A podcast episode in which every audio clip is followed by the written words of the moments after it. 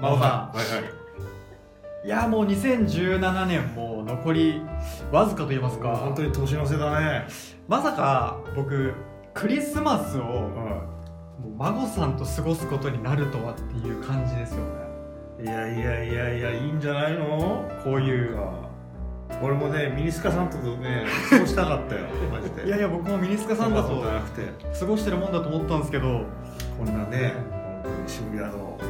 なんか怪し怪しげなところで、道玄坂のあのホテルが立ち並ぶ怪しいマンションの中ではでもね2017年まあ1年、はいまあジメジメワイドもいろいろねやっていろんなゲストのい人にもう多彩なゲストではい楽しかったですもうねそれは残念ながらねついに最終回 が来るとなってこれが最初からなんですかいつものいつものそうあ、はいつもいつものね。の一番あ、失礼し長ました。く失て礼しました。まだ馴染んでなくて。これがそうですね悔しい けど最終回になってしまうかもしれないですねね本当にまあね悔いない悔いはないよ悔いはない悔いないようにいきま しょうということでジメジメワイドスタートスタートです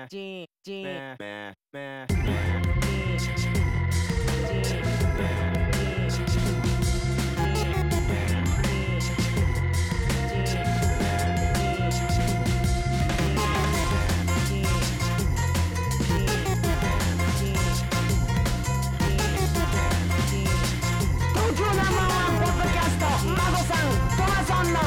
ジメジメワイドショーはいということで今回も始まりましたジメジメワイドショー、えー、私トマソンとあすいません飛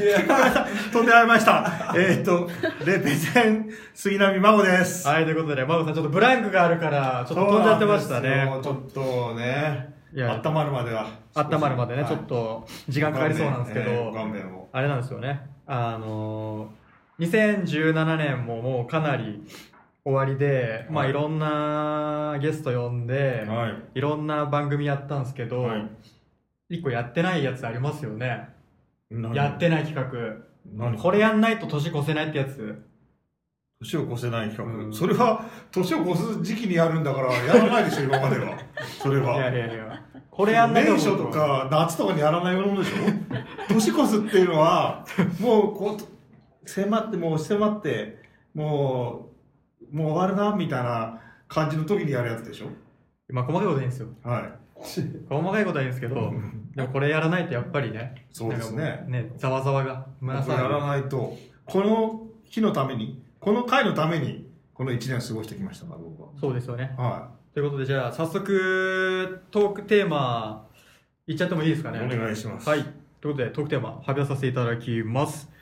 ありがとう2017年、孫の2017年度年間映画大賞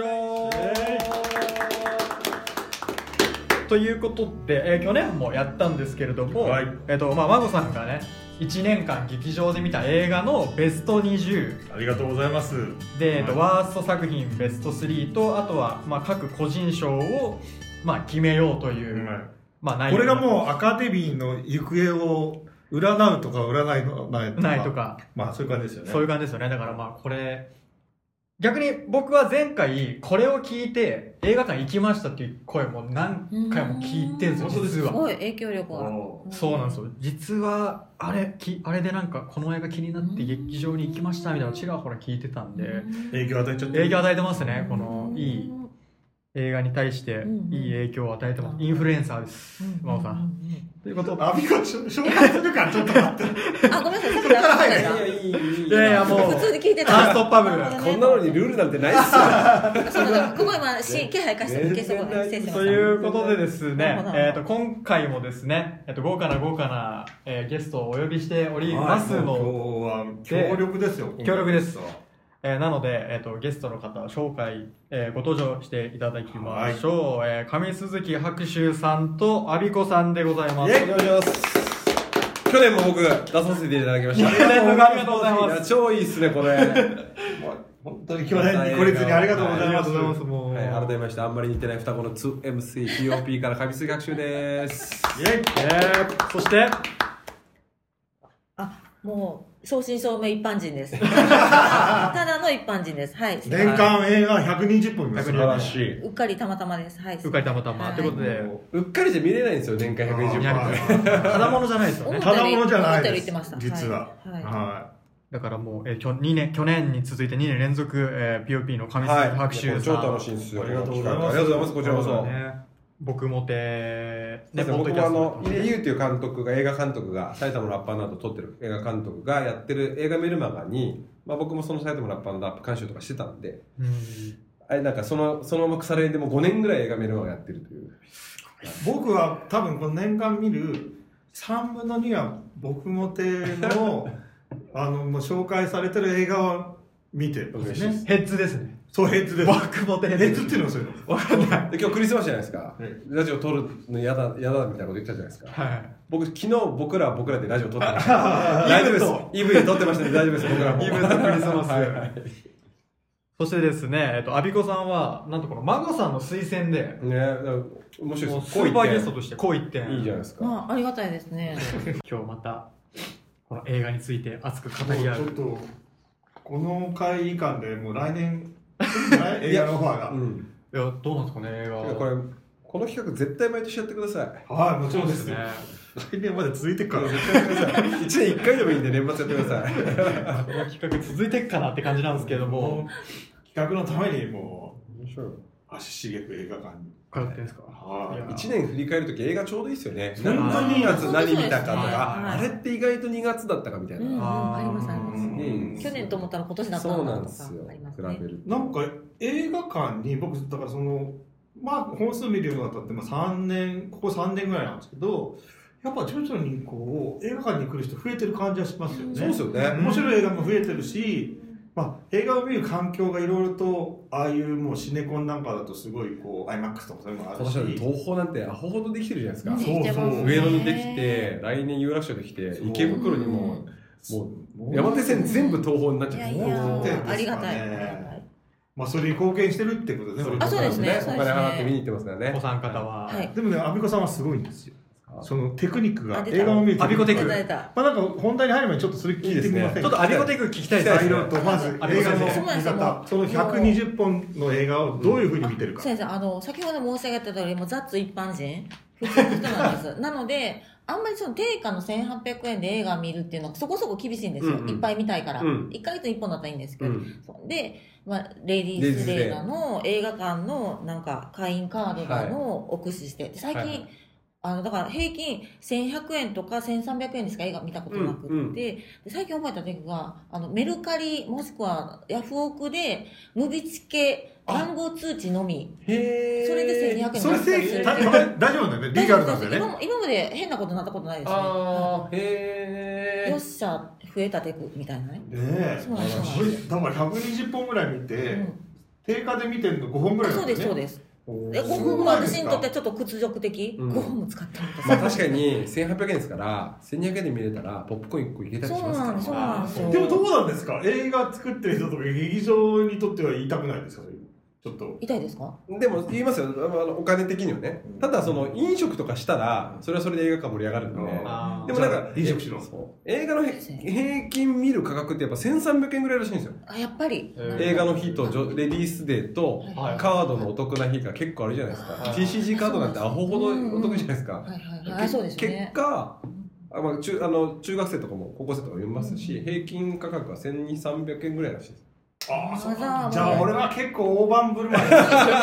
俺金持ち金持ちは、まあ、なんならほらシネコン行くし iMAX とか大好きだかあらーそうするともう3000 2000いくらでもう 3DiMAX だったら2600円とかでもこれもいい大人の楽しみ方ですよどうせビール飲んだらそんぐらいいくんだな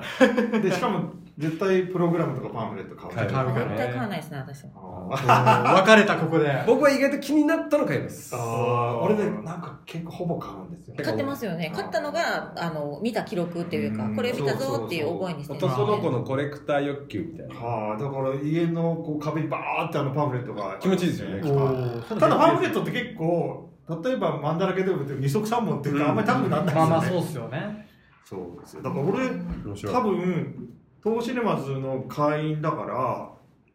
なんだっけ6本見るとあで一本一本ただだあはいそうだすごいあそれで78本タダで見たぐらいかな、うんうんうんあとは正規のルール正規のルールあなたは正規なら正規だと正思う義けでどす、正義です。アビコテはいクル。まあでもこれは聞いてる方にぜひちょっとぜひ参考にしてほしい。はいいいと思いますで、はいまあ、より一本でもねそう、劇場で見ていただければいいと思うので、これちょっといい。いいですねはい。ぜひぜひ、メルカリとヤフオクメルマルカリね盲点でしたうね。ん、そうなんだちなみになんか白秋さんとかあります何ですかここういう感じで映画見てるとか、俺だけ僕のは、ポップコーンですよね。僕絶対ポップコーンですけど、その前に、あの、日本映画テレビ技術協会っていう謎の会員がカードがあって、えへー年間1万5000円払うとうん、全映画館シルバー料金に見れるんです。えー、ちょっと待ってください。何ですかもう一回言ってもらっ日ていいですか本えーあの後でカード見せますから日本映画テレビ技術協会みたいなただ盲点はネット予約に対応してたりしなかったりするんですよあー、あのそこね。でもダマで言っちゃうんですけどあこれは受付じゃないとダメですって言われたりするんですけど、まあ、いつ行ったって1100円なんですごく気軽に行けるあとは僕は本当かなほぼ必ずポップコーンを一人で食べてでかいやつを。であまりをあまりは帰りに東宝で僕東宝シネマズ大好きなんですよ東宝シネマズポップコーンナンバーワンだと思美味っしいてですてよね。へーあとコスピ安いしへー。 400円ぐらいですげえ得る額が得てでそれ余ったやつは帰りに売店で袋くださいって言って袋くれるんあーで縛って帰っていって嫁と食うそうですね。あでもその日に食べないいいですね。しなしなになっちゃうと、次の日はなんかもうしなしなだったり、もう紙みたいになっちゃう夏は無理ですはいねはい冬はそんそんあなの、ポップコーンつながりちょっと脱線しますけど、音のしないポップコーンないんですかねもあっとふにゃふにゃでいいんじゃないかあ確かに結あ構さあサックス傾向ね軽快に聞こえてくるからあの。映画によってやっぱ食うタイミングをうんやっぱ BGM になった時にもぐもぐってしなきゃそうそいけないうそうなんかあーマーベルとかブワーっていうやつはもうボリボいいリでボすリよボリいっていね。いんですけでどもやサっぱスペンスをシーンってなってる時。あーまあだ近くの人がそっと食べてると思ったらちょっと愛しくなってきあまあすーね。僕ももた結構だそう美味しくないくないいかやそれでもまあそれも礼儀としてうぬれせんぬれせんべいとか売っとけばいいです。えなんでポップコ冷ーンな静んで食べる人いないでしょ。ポップコーンっていうなんでもでそ口んのなハー中ドル高いに入れて湿らしてから食べるとかもう飲み込むみたいな状態だよね。うんいやだからそれやってる人はすごくあのあの紳士だなと思っだかてら、います。うん、思ったよりこの映画重いみたいな時はあ BGM 全然なんないみたいな時 はあそれこそあのビジランテうんこの前一応買ったんですよ嫁と見に行ってもうなくならなかったですねあ食う暇なくてまあとかねね、あの感じ、ポップコーン食べるって感じと全は合わない然ならない、ねはいまあでもそんなバロメーターにもなるんでポップコーンはね大好きそもそも好きなんです、はい西洋タイプちょっと出してほしいですね。あそういうもっとねもっと西洋。洋タイプ西ね洋だタかイらプ、西洋タイプのポップコーン希望というか。サイレンサーみたいな、ポップコーンサイレンサーみうたん、いな。本当そキうですャよ。ラメルとかうキャるラさいメですルよのコーティングいらないでうるすさよ。いこういうマスクみたいなの、みたいな、こあう、超音のあカラステング、カラステングみたいなマスクをこう開けて入れたら絶対あーテストマスクみたいな。そうそう。まあそんなことだと話がなかなかあそうそうそうそう本題に行きましょ本う題よ。本題そうです。孫デミー賞、本題の方入りたいんで別すにけど。長いって言っても別に何分で終わらせなきゃいけないとかないでしょまあまあそうですね。ないです。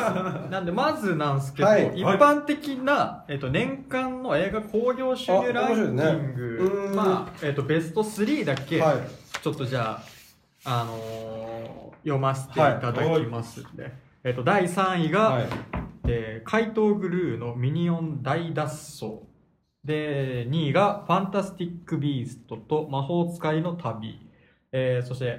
えー2017年度の年間映画興行収入ランキング第1位が、美女と野獣っていう感じどれも見てない、どれも見てないあのよ。僕もどれも見てな上いに込みました。本当ですかあ、見てるんですそか、れに日本において日本ですね、これはう。んで、ちょっと多分、このデータ自体ももしかしたらちょっと古いやつかもしれないんで、ちうょんうんうんっとあの変動してるかもしれないですけうんうんうどん、やっぱでもアニメとか多いですねディズニーとかねそうですこね。れなんか8位にローブワンが入ってるから、今のスター・ウォーズも来年のに入るの。ああまあそうですねあそっかローグワンが入ってるんだローグワン入入っっててまますすローブワン良かったですね。アニメ系とかも多いですね。ポケモンとかもアニメとか多いです。うんコナンあララランドも結構入ってるアニメはね、子供が、ねやっぱ親親が子で連れてくる親子で見れねる。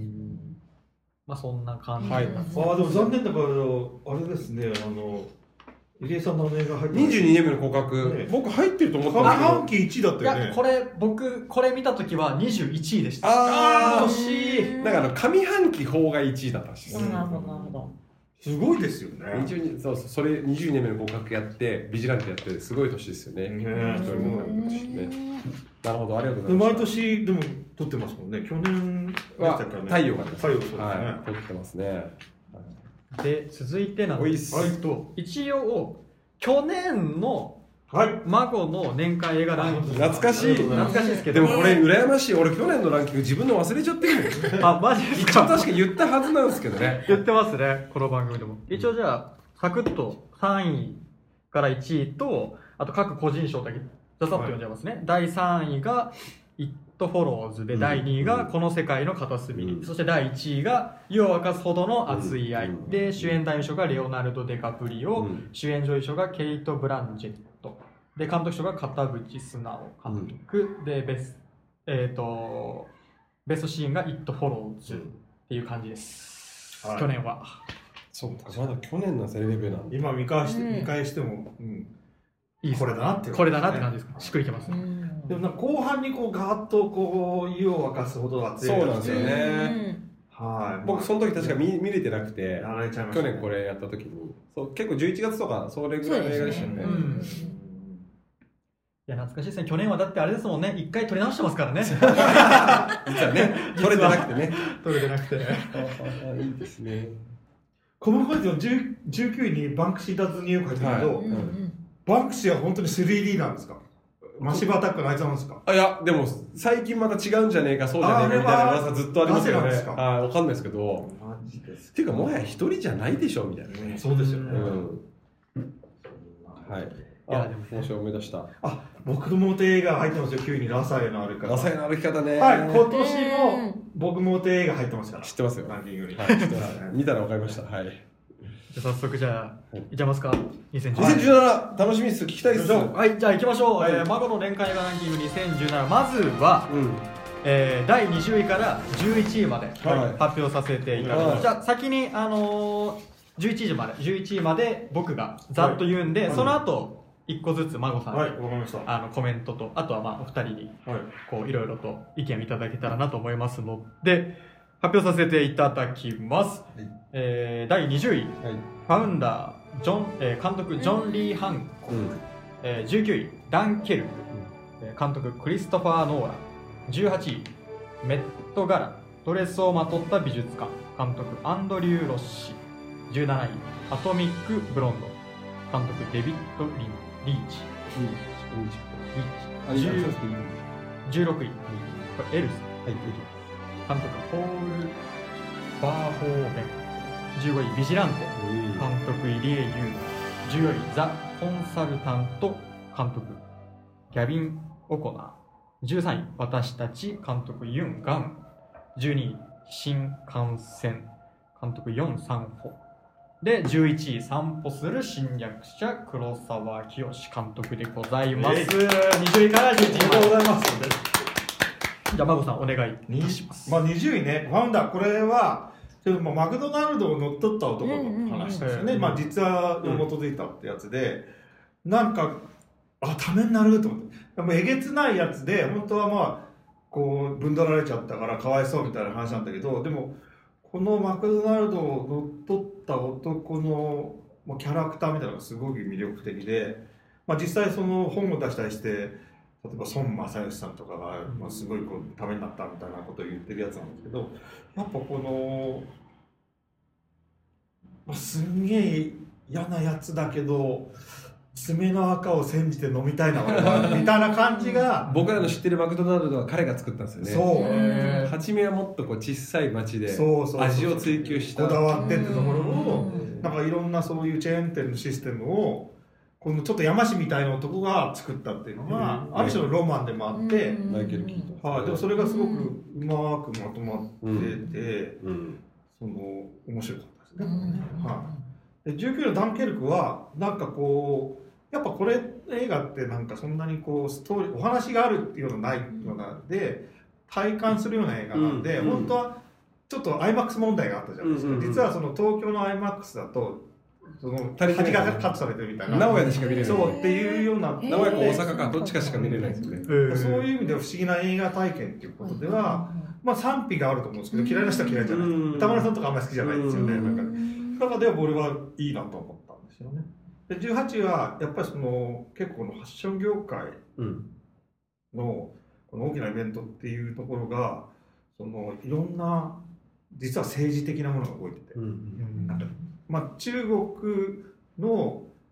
こう中国店みたいなのをファッションで絡めるやつだったんで、中国政府的なところと交渉したりとか、いろいろこうなんか政治的なものがあったりとか人間関係とか面白かったのが、そのメットガラっていうパーティーなんですよね、でいろんなセレブが来てそのパーティーで寄付をするんですよ、うんうんでゲストにいろんなスターリアーナが出てきたりとかするんだけどその時の席の席順を決めるわけですよ、んでその時にそのクルエ・セビニーどうしますって言ったら、うん端っこでいいわみたいな クルエ・セビニーそんな感じだかわいそうだなみたいなのが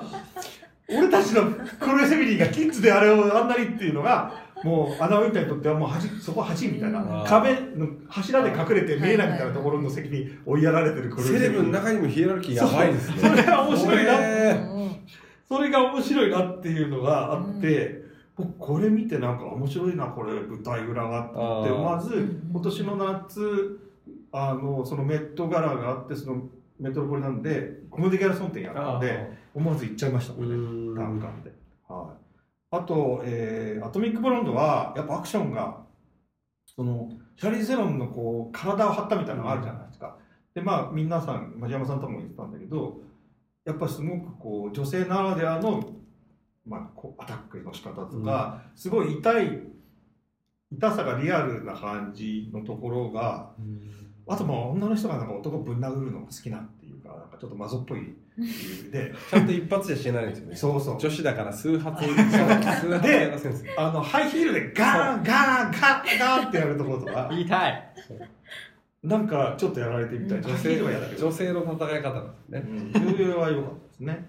でも、L はなんか、やっぱこれも女性が強うい。ん。もう強いどころじゃない、とんでもないなんかキャラクターじゃないですうか。んで、なんかこう、モラルも超えてるところがあって、まあ多分ちょっと、俺たちみたいな日本人だと分かりづらいところもあるのかなみたいなところで、最後なんか若干爽やかな感じで終わったりとかしてなんなんかこういうのってあんまり見てきてることないなみたいなところで、やっぱ自分の価値観とかなんかそういうのもちょっと揺らがすじゃないけどそういうのもある面白い視点の映画だなと思いました、はいそして「ビジランテ」やっぱなんか僕北関東やばいってのずっと思ってたん ですよでこれが本当に北関東まあ多分その入江さんが北関東大好きで、まあ、うん埼玉のラッパーからそうなんですけど、あの深谷の寒くて暗い感じなんか絶対北関東こういうやばいやついるよなっていうのと、なんかそういうのが現れてて、般若さんね僕北関東出身じゃないんだけど、イメージとしてはもねうまあ、埼玉には何年か住んでたんで、はなんかそういうのがあってそれが伝わってくるのとやっぱ僕そのあの3人の中では二郎さんにすごいあー感じ真るんんで中すのよ。鈴木康介なんかさもんうそのなんかこう飲み込んでそれでもうその実は戦ってるんです生き残るすごいねまあ、そう自分なかなか飲み込んででそのまあ最後に生き残るっていうか、まあ、そういうキャラで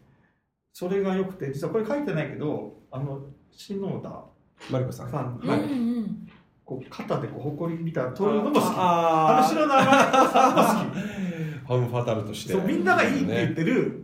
言っちゃダメみたいな感じであーそれはなんか宮内顔ねがうん俺はあれはそんな評価してないんですけどこう誇りを取る誇り取る誇りを取るのとあとはなんかあれですかね車の中でのあれですああれやらなのあれ良かったですねキャミソールがっていうねあーいいですよまあそういうことではまあ僕入江さんの中ではやっぱりその埼玉のラッパーの3が一番好きで、うんっていうか一番その確かにダークですねでもねオールタイムベスト10に入うるん感じですけどこれはなんか2番目ぐらいに来るかなっていうう、んあ3番目かなうん2番目は埼玉のラッパーの1だあでもすごい良かったです。なんか、あのー今年そのね、22年目の告白と、はいっていうメジャー映画を撮って、上半期興行成績1位取って、ーそうなんですよねしかもその後半に、こんな作品にぶつかマルシェの2年ってのはもい取ってってのはすげえなとそう思いねました。はい、で、14位のコンサルタントは、なんか僕たちチームみたいなのが好きな世界じゃないで僕すか。大好きですねなんこれか僕ら野郎とか好 きな闇夜から大好きもうでジすャッねク・クリーチャーとかイコライザーの流れを組うんうむ、んでしかも結構キャラクターが屈折してるそうそうなんですよ結局兄弟ものなんですよこれそうだって謎のこれは謎のなん兄弟かものなんですよあんなに殺し合いをして知らなかったからあお前弟よみたいな感じになって仲良くなっちゃうみたいなところとあんかなあんなクライマックスのアクションあります みたいなこれは最高なんもですね気になるなう続編も見たい、うんあでもあるらしいですねうんうんああ続編もただなんかベン・アフレックとかアフレックがちょっと最近ちょっとあの MeToo 問題でうんあ、あそうなんですか結構知らなあるかんったですかそうワインスタインのからきのことを知ってたのに黙ってたみたいなあーあいやあの当事者ないけそうど見てたみたいなそうでそれで結構ちょっとどうよってなってるっていういや宮岡だって次あのスーサイドスクワット2の監督に抜擢されてるんですよおへーーへー超楽しみですでもスーサイドスクワットワンはどうかって俺もわーわーどうかと思ったんで ギャビン・オコナーに何とかしてほしいとかあーなるほどはいそして13位は僕もて映画私たち僕も大好きこれも僕もてを聞いてこう見に行かなくて普段だともうすぐの映画ですよいやまあ白書さんのおかげですよーそうこれ、ねタクシーさんというよりは何でしたかあの林僕と林君林さんですね林さんが熱く語ってましたもんねもうボロ泣きこれ号泣も変ですよご9名のやつですかそうなんだまあ僕は男の子だしもう大人になっちゃったあだあけどお子さんがそうんでもこの女でもこのお母さんがいいですよねこのお母さんだからこの子はいろんなスクールカーストがあっていじめもあるけどなんとかこうまっとうに生きられるみたいなとこある感じがしてこう、ま、この映画ってその別に単純なハッピーエンディングにならないんですよでもうんなん小学か生女の子2人の話希望が前向きなほのかに見えるっていうのがすまあごい、僕この映画のキーワードミサンガじゃないですかうん僕それで足にミサンガ 今年あーすげえこんなの全然しないです けどこの私たちのキーワードミサンガあるじゃないですへかーミサンガしたくてあなんでもらったんですかいやこれはねタイで買ったんですけどおおしなきゃと思って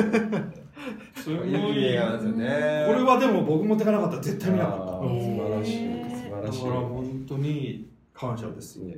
やっぱこうそして韓国続きます今年はなんかね韓国映画当たり年だった気がするんですよねこう新幹線もはいここに載ってないのもいっぱいありますもんねあでも国葬が入ってあまあまあまあ新これなんか僕そのあんまりグロいのとか血がブシャーっていうのは苦手なんですけどこれそんなにグロくないんですよでもこう、サスペンスだスリルがあるしなんかアイデアがフレッシュでもう新幹線っていう密室でも高速で動く密室の中でのゾンビとのその、えーゾンビから逃れるみたいなまあこれタイトル日本用のタイトルですけどで電車高速鉄道の中でゾンビと戦う映画なんですねだからなんかあそんなことであちょっと笑っちゃうけど面白い斬新みたいな、フレッシュみたいそうそうそうそうなフレッシュなん逃げ方があるアクションもねそうそうなんですよだからまあだからこれはなんかすごいあの、まあ、韓国って、まあ、暗かったり重たかったりとか結構シリアスなものを見がちだけど実はそういうエンターテインメントみたいなのうもんすごいなと思いましたいや僕の知り合いの映画関係者がこれえ日本でできるじゃん全部っつってそうなんですよ超悔しがってましたようんへーそんなにすごいお金かけてるわけでもない日し本でできる題材じゃないですかっていううんうんそうそうやられちゃいましたそして11位はここでようやく日本映日画、本映画まあ、黒沢清さんはあの2年連続入ってますね去年はクリーピーを入れましたそう EP 僕去年トップ5に入りますねねこれはそうなんですねやっぱもともとの原作がいいですよねだから生き埋めあいけ劇団イケメンののやつでうんそこあるんだこういう設定よく考えられるなってところだから、まあ、その原作原作が素晴らしいので、まあ、そこでかなりそういうことではもう底上げされてるんですけど、うんうんうんやっぱこの長澤まさみさんがこれが俺も結婚したいと。長澤まさみさん嫁が嫁にしたい嫁にしたいそう、嫁にしたいナンバーワンですよ結ね。婚したっていうか嫁嫁ですよ家に帰ってベストオブ嫁みたいなベストオブ嫁。ベストオブやべえベストオブ嫁ですよ。マジで。こっちがおかしくなってもねまさみでいてくれる強さそうなんかねあまあ大体黒沢清の最後の方ってなんか終末感が漂ったりするんだけど、うんでも例えばでもその中にやっぱりその僕は最後なんかこう解決しないんだけど希望感が見えるみたいな映画が好きだから、そうういう意味ではやっぱその僕の好きな王道に入ってて、まあよくあまあ設定も面白いしなんかうんいいですね、うんこれはねまあこの11までお二人なんか見どうてですか感想どうですかあチャルコさん、アビコさん、はいアビコさんとかぜひぜひ。 11と13位が全部見てます。僕もあの僕えっと18以外見てますうんうんじゃ。あちょっと1本 DVD はありますけどじゃあアビコからなんかないですかメットガラスもあのランキング入れてますね。ないんすかけえないのかなメッあこれアビコさんランキアンビグコさんまでランキン結グ。構だ9位。結構上だよね。なん結構上で、です。どういう感じなのあやっぱりえなんだろうドキュメンタリーなんだけど退屈感全然なかったのがまず一個そあーへのー構成が上手っていうか演出も上手もあるんですがあとはあそういう世界があったんだ知らなかったっていうので割と衝撃あとアナウィンターはおもろいな常にここにビッグサイズ持ってるのは小顔効果があっていう何ですかビッグサイズあのなんコかーヒーえっ、ー、と何あれあ、コーヒースタで、バいつもでかいのスタバのでかいやつグランデ、グランデみたいなもんうでん。で小顔効果狙ってるんですけどあの一女子心 目そし線て面白い女子目線ねあの一糸乱れのおかっぱはズラかなっていうのがあー我らずっと気になってきてあれはズラじゃないかな。ね、昨日もあの何だっけあの靴のやつあ。マロンブランマロンクブラ今出てたんですけどめっちゃ見てまいりましたねずらっていうずらかどうかまも。あ本当に変わんないもんね髪型がそうねですしかも顔の横のそのスタバのグランデで小顔効果っていうのはやっぱいい視 点女性目線女性目線ずっと持って絶対に持っているもしかしたらもしかしたら空っぽかもしれないですよ ね 確かにねちなみにアナミンタってファッションショーの時にショーのランウェイでこうやってる最中ずっとサングラスかけてるんですよへでーサングラスかけたら色とかわかんないんでじゃすないよかと思うねけですど、よずねっとサングラスかけてるんですよそれも小顔効果小顔小効顔果効果もしれないですね私顔小さいでしょあともう一本ぐらいなんかないえー、あとそうですねあとファウンダーはやっぱ面白かったですね、うんうんファウンダー面白かったです今年実録ものはあるのありい、ます実よね録もうなんか日本だとアニメあじゃあじゃあ漫画原作あー小説が多いじゃないですか、確かにうんうんうんでもあの海外だと実話ベースめっちゃ多いじゃないですゴかールドとかもあったし、あそうなんとですトよム・クルーズのバリーシールもああったそし、うそうそうあれね実話ベ実ースで力すよね系がおもろいっすよね。実話ベースってだから事実は小説よりきなりっていうのうんうん本当にそうだなとうんうんうん思うっんて、うんやっぱり事実ベースのやつ面白いなと思って、その一つですねこれはい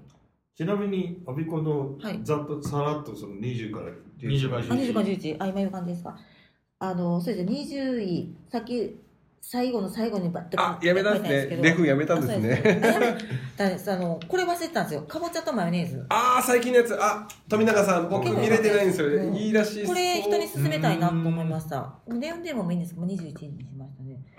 でやっぱかぼあのね地味なんですけどリアリティとあとウスターさみってこんなに演技うまかったっけかなーってちょっとだってあのやりたいと思ったんでしょ彼女がやりたいって言うから結構あ、時間がかかっちゃった企画なんだあけへどー。初めに富田監督がや、まあ、あの原作の人と仲良くてやろうって来たんだけどなかなか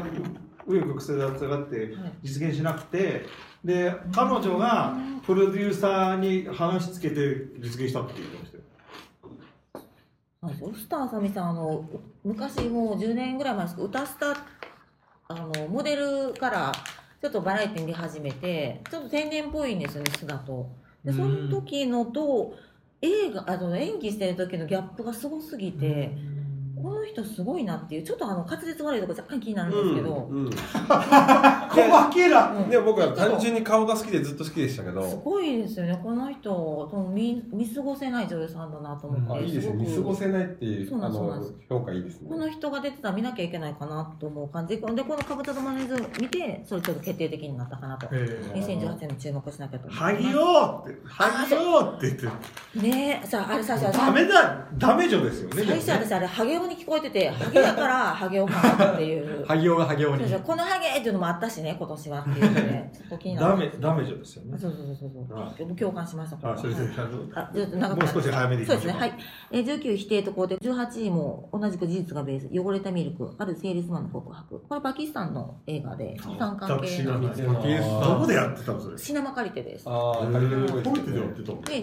1997年、割と最近なんですけど、えっ、と、一応まあ、映画のサイトとかで、ある大手グローバル企業がってなってるんです。これ、あの、某ネスカフェなんですけどね。がパキスタンでもうじゃないですボールじゃないですよもう出ちゃったパキスタンで、パキスタンで粉ミルクを売ってたんですけど、それはどうも、不衛生な水で溶かしたりとかっていうので、うん飲んだ乳児が死亡する事件が発生したと。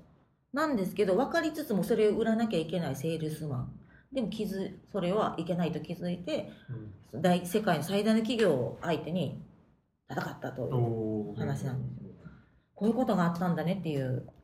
衝撃ですね。はい、17位。黄色変わりますね、キングコングキンでグすコ。ング。で、その次はザ・ウォール。で、次は、えっ、と、王道。15位は美女と野獣ですね美女と野。獣これは本当にねあの、うん王道中の王道で、何もマニアックな意見ないんですけど、私その昔、あの、高校生の時に美女と野獣アニメーション版を見まして、ああ、はいはい。その時はまだね、あの、ネットで予約なんか当然ありませんわってういんう、うっかり一番前の席でこんなんなりながら見たってい う首が痛いやつ字幕見ても映像見てもこんなこんなみたいな感じだったんです けど、その時に見たフレッシュの感動がまさまさに再現されていて、えー特にあの舞踏会というかあのダンスをするシーンなんですけど、うんこの夢だろうそくだの食器だのがバーって周りを踊って、二人がもう夢の坂みたいなぐるぐる回ってっていうのがすごい再現されていて何も違和感なし。へえ。だからこう普通えあのなんで原作読んでもしくはアニメを見て実際は見たらなんか違うって絶対なるじゃないですか、うんなんか違う、まあ、ほぼなかったっえーていうので、まあ、良かったなっていう感じです好きな方が見てもよかっあそうですねちょっとあのエマ・ワトソンの作例気になりますので共有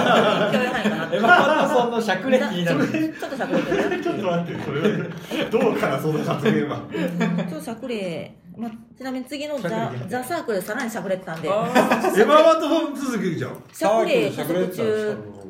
しゃくれてた中んで作例続いてうんすかます結構しゃくれが好きなんで。サーク作ル例は私嫌いなんです尺よ例が好きですね。作例が好きなんですすしよゃくれが。しゃくれ映しゃくれ映画。画しゃくれ映画。映画自体はしゃくれじゃなかったです。はい、という感じで、まあ、美女と野獣一応15人入れてます。で、その後14位。これもまあ、実はベース。ハイドリヒを打て、ナチの野獣暗殺作品。ね。で、13位。えっ、と、これも王道です。ララランド。で、12位、ローサー密告された。これ、あの、フィリピンの映画で、いや私、あ知の、らないいや、これ、おもろいらしいですね。 僕ド見キれてないュドですキけュど。メンタリーだうとん、途中で錯覚するぐらいのリアリティがあるんですよね。だからフィリピンの現劇状映画なの。そうですね、うんああのそうなんですだから、えっとこの女優さんがやった役で、えっとろく第69回カンヌ国際映画祭で女優賞を獲得、だからあドキュメンタリーじゃなかったんだってなったんですけど、あのフィリピンの庶民の現状ですよねあのみんな生活費を稼ぐために悪いこととは知りつつちょっとずつみんな麻薬をお小遣い稼ぎみたいに売るんですけど、それにつけ込んで、うん、と密告する人もいるそれ自分の安全を図るために、あの人売ってますよ、うんうんで警察に捕まるんですけど警察もずずるいとかもうめちゃくちゃで保釈金払ったら許したんでって言うんでそれがもうそうあの法外うんうんなうん感じだったりで、だからもう庶民もめちゃくちゃだし警察もめちゃくちゃだしでめちゃくちゃ祭りみたいな感じなんですよでもこれがフィリピンの現状なんだなうんうん。ああ、それがリアルなんですね。保釈やっとお金集めた保釈って言ってもお金足りへんから自分奥さんだけなんで、なるほ奥どさねんが家族を保釈すしてもらうために金策に走るともう走るシーンで最後終わってしまうんですけど解決はせずうん結構長いし地味なんですけどあこれもだからこういう社会があるんだなっていう衝撃という意味でここ12位に入れています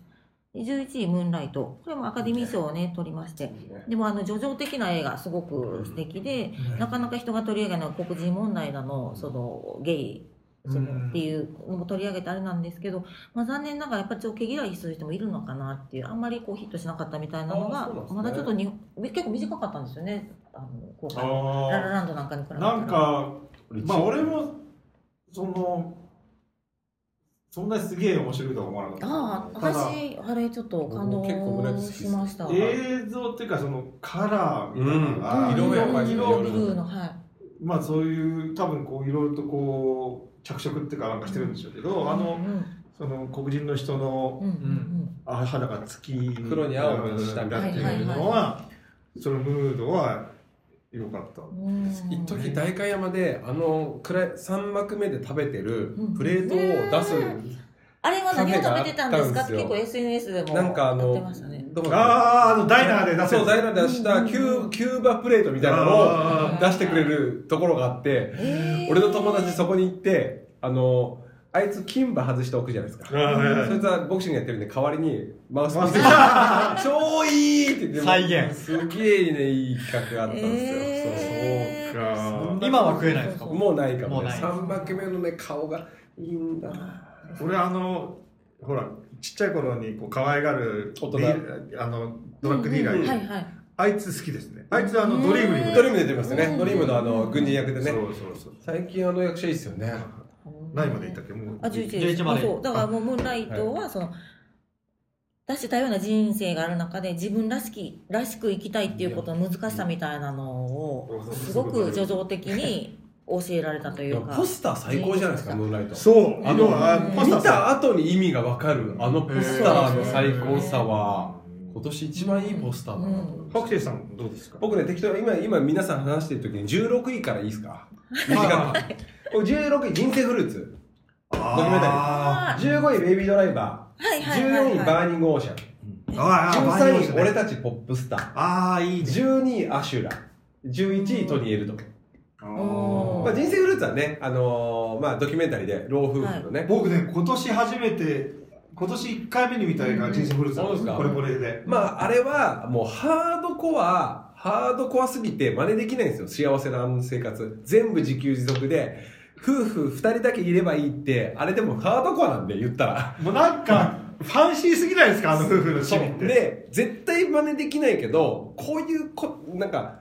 僕音楽もやってて、表現するなんてもうちっせえのかもって思っちゃったんですよね。二人、一緒にいれる女子がいれば、人生終わりじゃん、みたいな。のもあってねちょっと面白かったのと、まあ、ベイビードライブは単純に音楽面白い、まあ、音楽良かったんで、でも音楽が音楽にまあ冒頭から合わせ方がす映像合わせ方良かったんですけど、まあ、でもだだからこそずれてるとこすげえ気になるみたいなとこもあったみたいなのもあってでうん10位のバーニングオーシャンは単純に活劇としてすっげえ面白いあ俺も好き最バ高ーニングだからそのマイクんだマーク・ウォールバーグとあの監督で3つ、そうやるんですよね三つ90分であんな素晴らしい活劇見せてくれたら最高っていうのと俺たちポップスターは別に小作なんですけど僕も借りてて見ていやま俺あもビースティーボーイズみたいなやつらが、うんうんえーセレブになって仲悪くなるってボンクラ映画なんだけど、うんうんあのーめちゃめちゃ今の音楽揶揄しててでダセーあのなんでこいつら売れてるのみたいなジャスティンあのビーバーとかをディスってんの。結構あのうん今の大御所が出ますよねそうであのカメオでそうカメオで それこそティンバーレイクも出てるしみたいなあるんですけどあの音楽のクオリティがちゃんと高いっていううんあのパパロディーするやっぱそこはそのやっぱやっぱあの方のやっぱあの先生ですよね笑い超コメディなのにやってる曲ってあれ意外といい曲じゃんみたいな、え確かに気になる俺も結構好きそうあれはね結構ねあの穴場でよかったあとは12位はアシュラはやっぱ韓国映画のあのアシュラハードボイハードボイルドな感じが、まあ痛くてちゃんとよかったなっていうのとあとソニー・エルドマンはまあもう最高僕も映画 じゃないえっと10位11位11位です11なんだ11位で、まあ、あんなお父さんいたら超嫌だけど超嫌ですよね超嫌だけどまあ超最高みたいなまあそれをちょっと後で語るかなみたいなまあ僕簡単にこんな感じです僕ははあの人生フルーツ見て、はい僕正月の2日に今年の2日に見たんいです、えでその後速攻でツイッターでつぶやいたらかんその人生フルーツ監督にフォローフォローされて、えーおーすごいえーあのあれテレビ局のディレクターですよ東海テレビのね東海テレビー、あの東海テレビまあ面白いでヤすクザよとね憲法ヤクザとそう憲そう法とかそうちなみに一昨年あ去年の初めもヤクザと憲法が、面白かったそのこれこれ東山これこれこれこれうんうんうんそうですこんな感じですはいはい、では続けていきましょ続うけてでこれアビコさんと白龍さんのランキングもうんちょっと後でお伺いして、うんはいアカデミー賞と一緒に上げてもいいありました全然です残り10位えっととあれですねま主ず演男優賞ワースト3位と、えっと、残り10位と、うんあと個人賞、じゃあ一旦休憩タイムちょっと入れて、そうですねなんでまた次週のジメジメ次回のジメジメ2週にわたるんですねはい一緒に渡ります一緒に渡ってます。なのでこごれ期待ください。いやもっでと喋って聞いいいですねてる方はぜひぜひ次回のやつ聞いてくださいということで、えーまた次回の「ジメジメワイド」でお会いしましょうバイバイ